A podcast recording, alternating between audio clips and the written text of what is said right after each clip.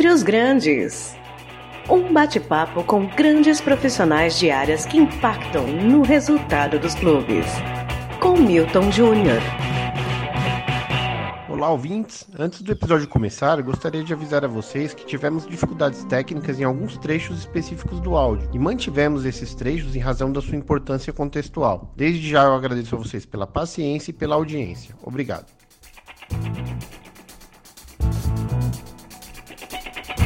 Olá, amigo torcedor, amiga torcedora. Eu sou Milton Júnior, especialista em direito, especializando em gestão e marketing esportivo, e esse é o Dentre os Grandes, um papo não clubista com grandes profissionais de áreas que impactam demais na gestão e nos resultados dos clubes. Nesse episódio falaremos de inovação digital nos clubes. Para isso, hoje tenho a honra de receber o executivo Vinícius José Grem, diretor de inovação digital do Clube Atlético Paranaense.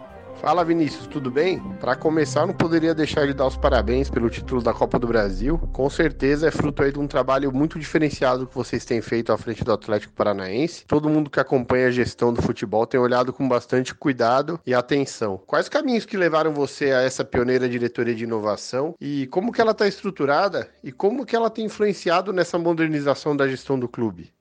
Oi, Milton, obrigado. É sempre um prazer compartilhar as nossas experiências e o que a gente tem feito aqui no Atlético, pensando na melhora geral do ecossistema do futebol. Né? Então, acho que é claro para todo mundo que cada vez mais a tecnologia vai estar tá dentro do como nós vivemos, de como nós consumimos, de como nós, inclusive, assistimos TV. E essa foi a primeira linha, né? É ajudar o clube a estar alinhado do ponto de vista de tecnologia com as coisas que vem acontecendo no mundo. Mas quando você começa a fazer esse alinhamento, você descobre que muitas outras coisas são importantes, né? Então hoje a diretoria de inovação, né, ela é responsável por toda a parte de marketing, de comunicação e de tecnologia do clube, tentando alinhar o clube com as tendências mundiais de uso de tecnologia para conhecer melhor os, o consumidor, o torcedor, ajudar o torcedor a ter uma experiência mais adequada. A gente acaba drivando essas ações e alguns resultados, felizmente, já são perceptíveis aí pro,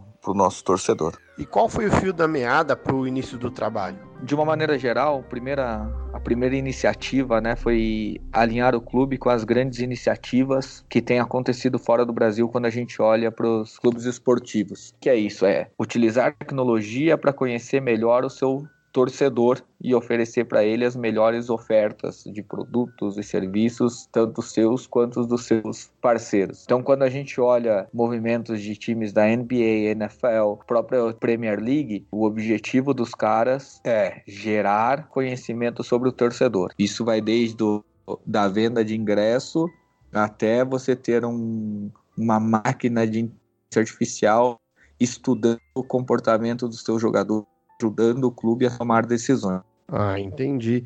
E, por exemplo, para os torcedores que não estão perto do clube, é, o que a inovação digital pode contribuir para fazer essa aproximação? Torcedores Hoje, de outro estado, por exemplo?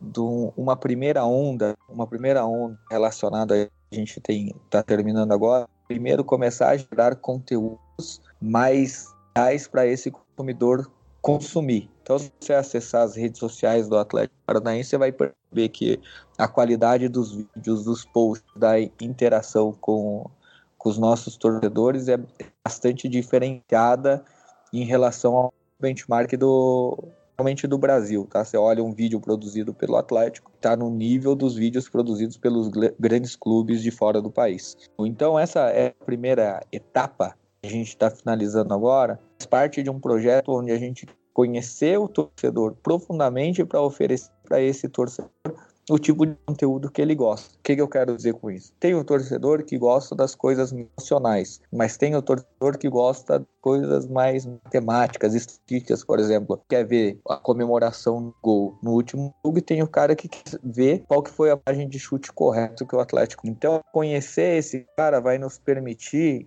integrar, integrar ele a um data center e nos permite, quando ele for consumir o conteúdo, entregar o conteúdo mais adequado para o perfil dele. Então, o cara que gosta de emoção vai ser impactado pelas coisas mais emocionais, o cara que gosta de dados estatísticos vai ser impactado por isso e assim sucessivamente. Então, acho que a gente está no, no, início de uma jornada que é, primeiro, produzir conteúdo de qualidade. Acho que estamos, estamos trabalhando bem nisso, estamos perto de, de estar satisfeitos com o tipo de conteúdo que a gente gera. Fizemos bastante mudanças aí nesses últimos seis, sete meses. Feito isso, a gente quer criar uma grande plataforma de distribuição de conteúdo e dentro dessa grande plataforma impactar o, o, torcedor que infelizmente não pode vir ao jogo sempre e ver as coisas que gosta de ver, ou os melhores momentos, ou o Beyond the Game, né, os bastidores, ou alguma entrevista.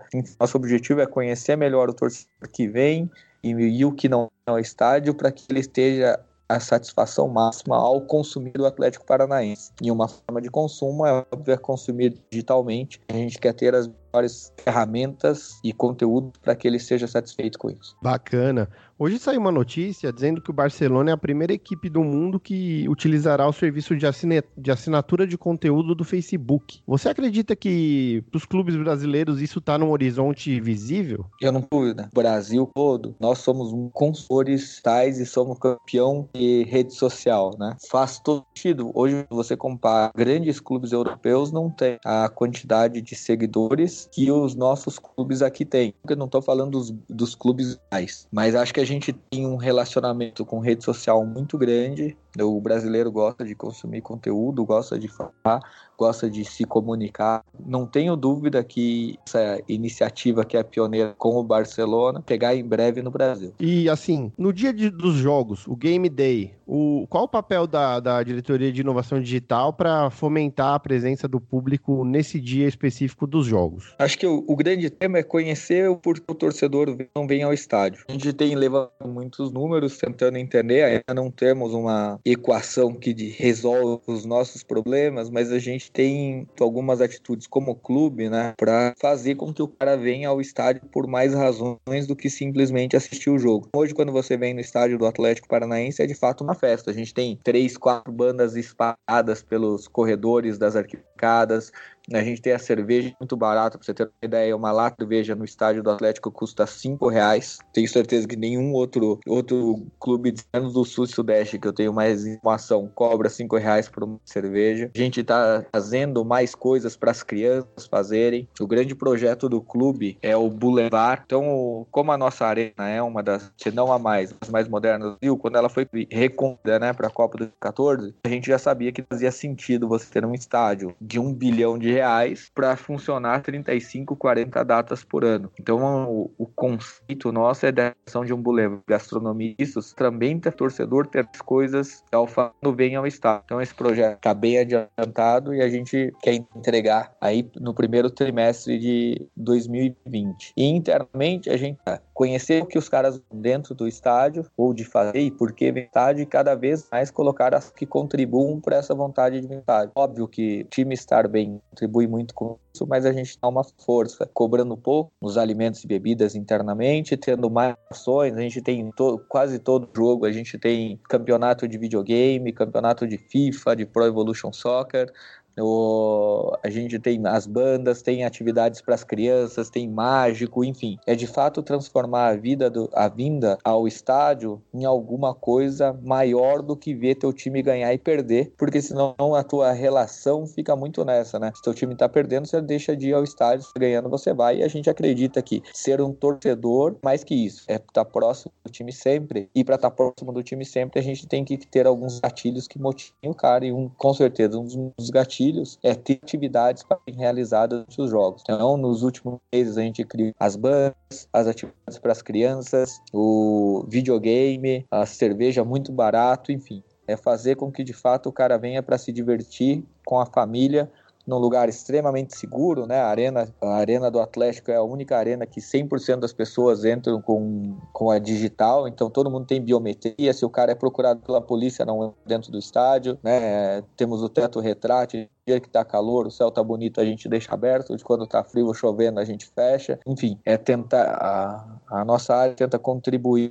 para que a vinda do cara no jogo seja mais salutar possível. No futuro, né, então, nos projetos de tecnologia, a gente quer inclusive indicar o melhor estacionamento cara, melhor portão de acesso. Então a gente já criou um aplicativo chamado Cap, que nesse primeiro momento é um corta-fila de alimentos e bebidas, mas ele vai ser a rádio do clube, ou a TV do clube vai estar dentro, a possibilidade de comprar ingresso a camisa, enfim, vai ser o hub de comunicação entre o clube e o seu torcedor, o simpatizante. Maravilha, a gente vê que o Atlético está bem evoluído nesses assuntos todos. Eu costumo dizer que não há lugar melhor para você assistir um jogo do seu clube quando ele joga fora de casa do que o próprio estádio do seu clube, porque se existe um lugar no mundo onde você vai estar tá só cercado dos seus e não vai ter ninguém cornetando, é, é o estádio do clube e os clubes têm aproveitado um pouco mal esse potencial de receber. É claro que não não público de, de, de jogo em casa, né? Um público pequeno, de mil, duas mil claro, pessoas. Claro, claro. Quando o time joga fora, porque acaba gerando uma interação, é um prato cheio para fazer ações com os sócios torcedores do clube. Eu imagino que tem um horizonte muito bonito e palpável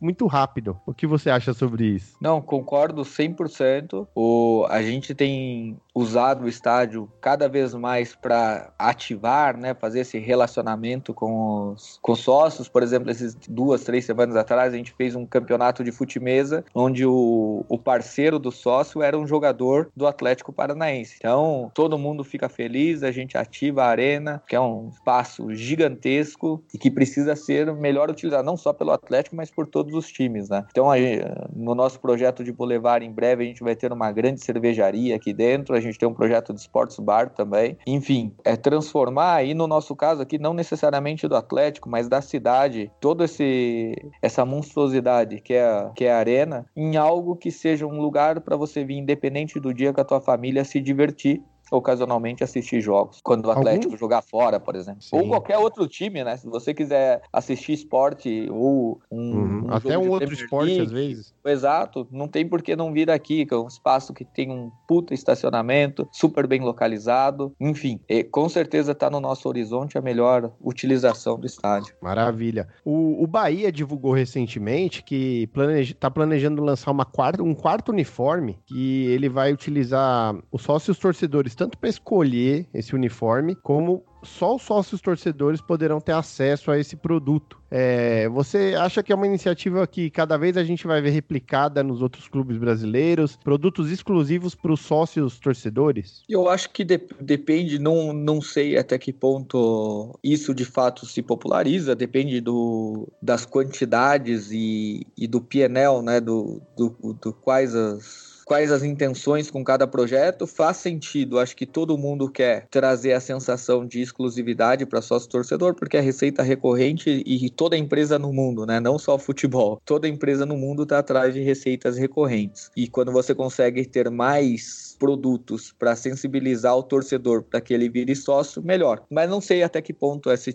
esse tipo de criação, por exemplo, ter uma camisa exclusiva para sócio, de fato se populariza entre os outros clubes, porque cada clube, né? Cada clube tem o tamanho da sua base, tem o perfil do seu consumidor e tem as necessidades ou não internas. Eu acho o projeto do Bahia muito legal, mas por enquanto, no nosso caso aqui, a gente não imagina criar coisas nesse sentido, produto exclusivo para sócio torcedor, porque criar um produto, você tem um custo de, de criação muito alto, né? O que a gente tem feito é trabalhado com mais incentivos para quando o cara é sócio torcedor. Por exemplo, na nossa loja online, se você é sócio torcedor, você ganha 10% de desconto no, nos produtos, entendeu?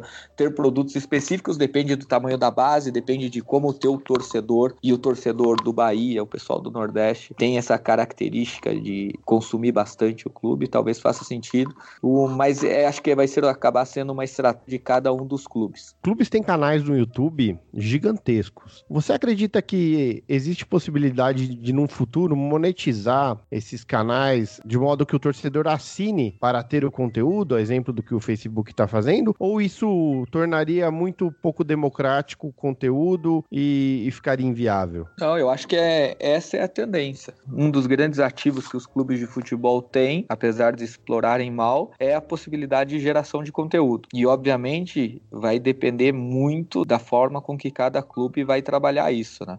Para mim, faz tudo sentido e acho que existe o acesso democrático, você precisa ativar sua marca, mas também faz sentido você monetizar com algo que você paga muito para gerar, né? Os jogadores, todo manter um clube de futebol é algo muito caro e você precisa achar novas formas de receita para melhorar como clube, melhorar como, como participante desse, desse ecossistema que é gigantesco. Então, com certeza faz sentido você ter conteúdos exclusivos que sejam monetizáveis pelos clubes. Então, acho que isso é mais do que, do que alguma coisa a se pensar. Eu tenho certeza que é alguma coisa que vai acontecer. Lá no Colafute, eu assisti um painel que você participou, que o tema era como as novas tecnologias vão transformar o futebol. E foi muito interessante a exposição. E eu tenho uma curiosidade bem específica, que é como que a inovação digital pode auxiliar na transparência dos clubes perante o mercado. Bom, primeiro que a gente é cada vez mais, né, o negócio o futebol tem se profissionalizado e os clubes precisam ser mais transparentes até para ter mais valor de mercado. Ninguém quer apostar, ninguém quer patrocinar em algo que fique meio obscuro, que é um dos grandes problemas do futebol brasileiro, né? A gente tem uma dificuldade muito grande de conseguir patrocínios. Quando você olha a quantidade de patrocinador que um clube da Premier League ou um time de basquete da NBA tem, é muito maior do que a gente tem aqui no Brasil, justamente pelo esse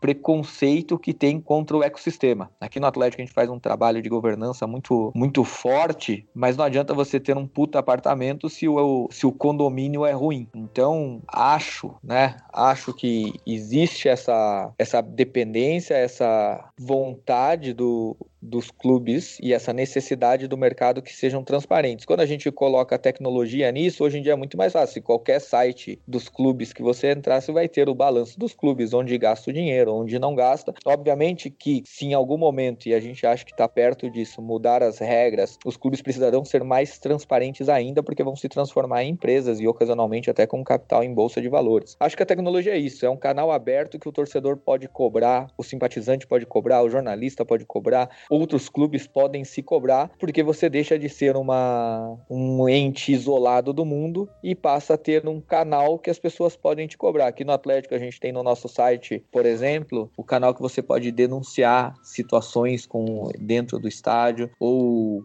situações com fornecedores versus compradores aqui do clube. Enfim, a gente tenta utilizar o que existe para cada vez mais ser um clube bastante transparente. Legal. O Allianz Parque vai realizar daqui dois meses o segundo Hackathon, que é uma competição entre pessoas da área de gestão e do marketing esportivo para levar para a arena é, inovações possíveis. O Atlético já teve algum tipo de iniciativa como essa, de abrir para estudantes de marketing esportivo ideias? Como que ele enxerga esse processo de, de fora para dentro, que às vezes surge de gente levando ideias de inovação? Eu achei algo muito interessante isso que o Allianz está fazendo, e ele vai fazer pelo segundo ano consecutivo, e é uma, é uma, iniciativa que, pelo menos nos outros clubes aqui de São Paulo, eu não vejo. Como você é. vê esse cenário? Aqui, aqui no Atlético a gente tem as portas totalmente abertas, a gente não realizou nenhum evento específico, mas mas a gente nem precisou realizar, porque a quantidade de reuniões de, de empresas, de torcedores que nos contam e a gente atende todo mundo para discutir ações de marketing,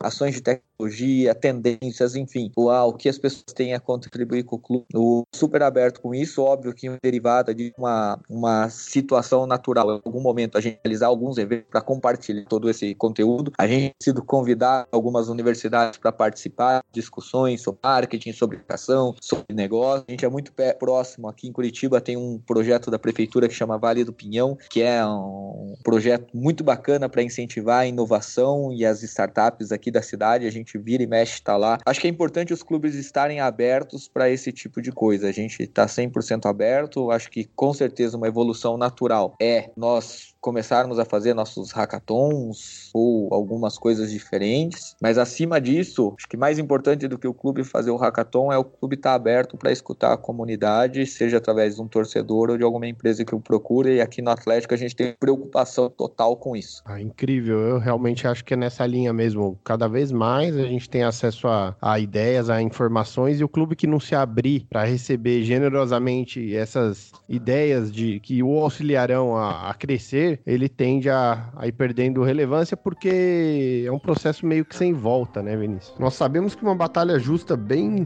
difícil que o Atlético vem enfrentando é a busca por melhores valores nos direitos de televisão. Como que estão essas negociações do Atlético para TV fechada e como que a disputa da Libertadores em 2020 poderá influenciar na obtenção de uma negociação mais justa por esses direitos de transmissão? Isso é um grande desafio nosso. Acho que existe uma, uma diferença no modo de olhar o esporte, né? Por, por que, que eu quero dizer com isso? Qual que é a liga mais rentável e que todo mundo tenta assistir no mundo? A Premier League. E quando a gente olha o grande que da Premier League é a competitividade em alto nível. Hoje a gente tem o Campeonato Brasileiro que sim é competitivo, mas num nível mais baixo. E isso, essa competitividade em alto nível é muito drivada, né, pela forma com que o dinheiro da TV é distribuído. Não vai jogar West Ham e Manchester City se não tiver o West Ham. E para o jogo ser mais atrativo internacionalmente, quanto mais forte for o West Ham, melhor. E é esse o conceito que a gente gostaria que fosse a,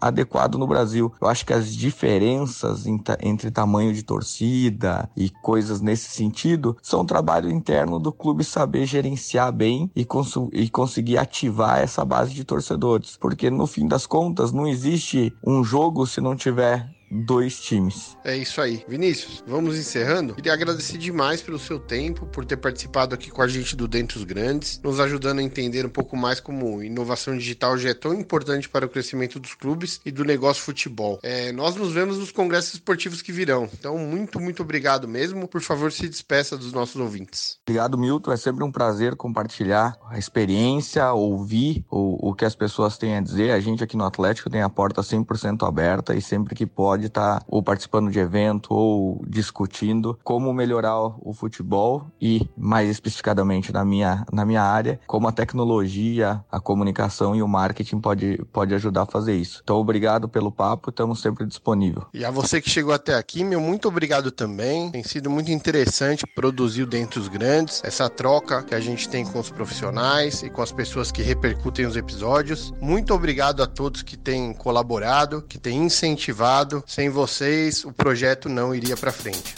Muito obrigado e até a próxima.